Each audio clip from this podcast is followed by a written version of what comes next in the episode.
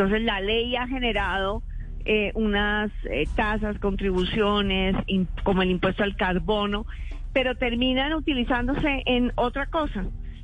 Y creo que merecemos, digamos, como sector eso. Lo segundo también que es, es sorprendente es la poquísima inversión de Colombia en esto.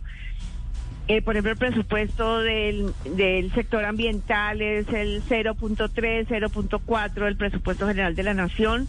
Frente a los retos de cambio climático, eso no puede ser. O sea, ahí, ahí hay que buscar un aumento de recursos para poder respaldar eh, el trabajo que tenemos que hacer en este gobierno.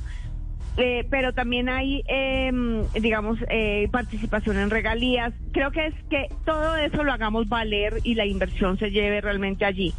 Estamos pensando una alternativa, pero esto apenas es un proyecto, no, no estamos todavía en proceso de sustentación técnica, de ver, por ejemplo, cómo el impuesto al carbono podría utilizarse en una forma, como en un fondo que permita eh, la eh, reconversión eh, productiva en la transición energética, que le pueda hacer como, como unos créditos blandos, pero que luego regrese, entonces lo utilizamos dos veces para poder invertir en todo el sistema de áreas protegidas, en todo lo que es la lucha contra la deforestación. Entonces, hay mecanismos que estamos estudiando, eh, pero esperamos, digamos, tener más claridad y noticias concretas eh, hacia ya la presentación de la reforma tributaria por parte del gobierno.